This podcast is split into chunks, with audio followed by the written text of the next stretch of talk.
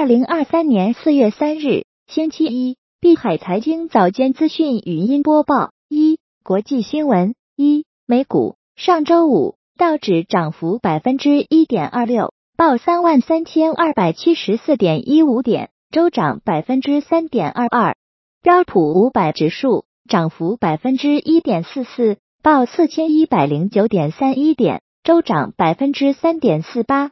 纳指涨幅百分之一点七四，报一万两千二百二十一点九一点，周涨百分之三点三七。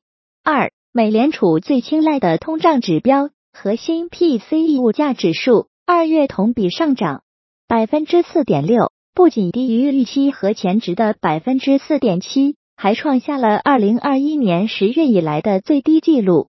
整体和核心物价指数携手下行。二月个人支出和收入增速也有所放缓。三，欧佩克成员国集体宣布减产总削减幅度超一百万桶每日。四，韩国产业通商资源部周六四月一日发布的数据显示，韩国三月贸易逆差达到四十六点二亿美元，连续十三个月出现逆差。此外，韩国三月出口同比减少百分之十三点六。连续六个月出现负增长。五，美国经济的逆风终究还是吹到了服务业，麦当劳也将在本周挥下裁员的大刀。四月二日，媒体援引知情人士报道称，麦当劳本周将暂时关闭其在美国办公室，准备为其重组计划下达裁员通知。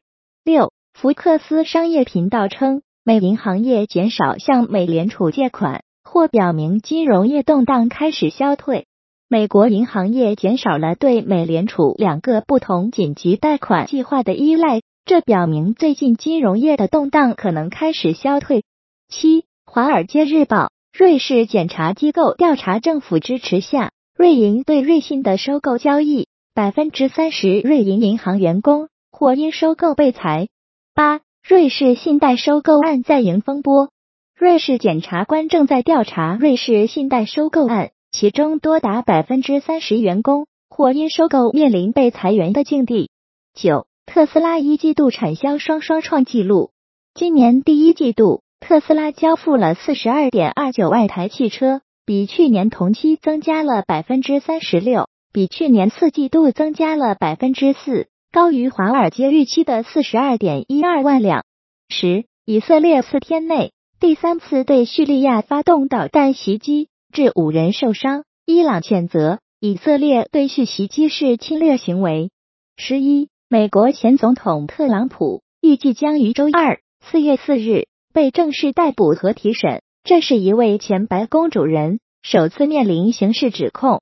十二，美国近两日至少八个州发生超八十二起龙卷风袭击，造成至少二十六人死亡。多个州大规模停电，超两千八百万人受影响。十三，南非卫生部确认，该国已累计发现至少十例霍乱病例，已造成一人死亡。智利二月中旬以来，发现超过两千二百只海豹和企鹅死于禽流感。十四，乌克兰宣布对俄罗斯二百五十八个实体及个人实施制裁。二，中国相关新闻一。欧盟执委会冯德莱恩周四即将随同法国总统马克龙一同访问中国。二，马英九表示，我参发现大陆在各方面的发展都非常快，有些甚至我们可以说梦想不到的。三，北约宣布禁止在政府设备上使用抖音国际版 TikTok。意大利宣布禁用聊天机器人 ChatGPT。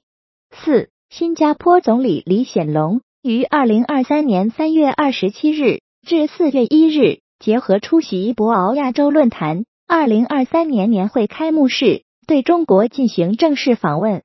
当地时间四月二日上午，李显龙在社交媒体推特上发文称，自己已经回到新加坡，此次访华收获颇丰。五中指研究院预计二季度全国房地产市场将保持平稳态势。但城市分化行情仍将延续。六，乘联会崔东树，二零二三年新能源乘用车将有八百五十万辆的规模。七，杭州、南通等多地出现鹦鹉热患者，其会导致咳嗽、发热、肺部感染。专家首选抗生素治疗，大规模传播可能性较小。八，日本政府三十一日表示，计划限制二十三种半导体制造设备的出口。虽然该决定的相关文件并没有提到中国或者任何一个国家，但是有分析称，实际上此举使得日本的技术贸易管制与美国推动的遏制中国制造先进芯片能力保持一致。三、加密资讯一，美证监会对瑞波的诉讼案未在三月底结案，或将延期两个月裁决。二、五角大厦报告。美国该尽快扶植比特币挖矿产业，否则将失超级大国地位。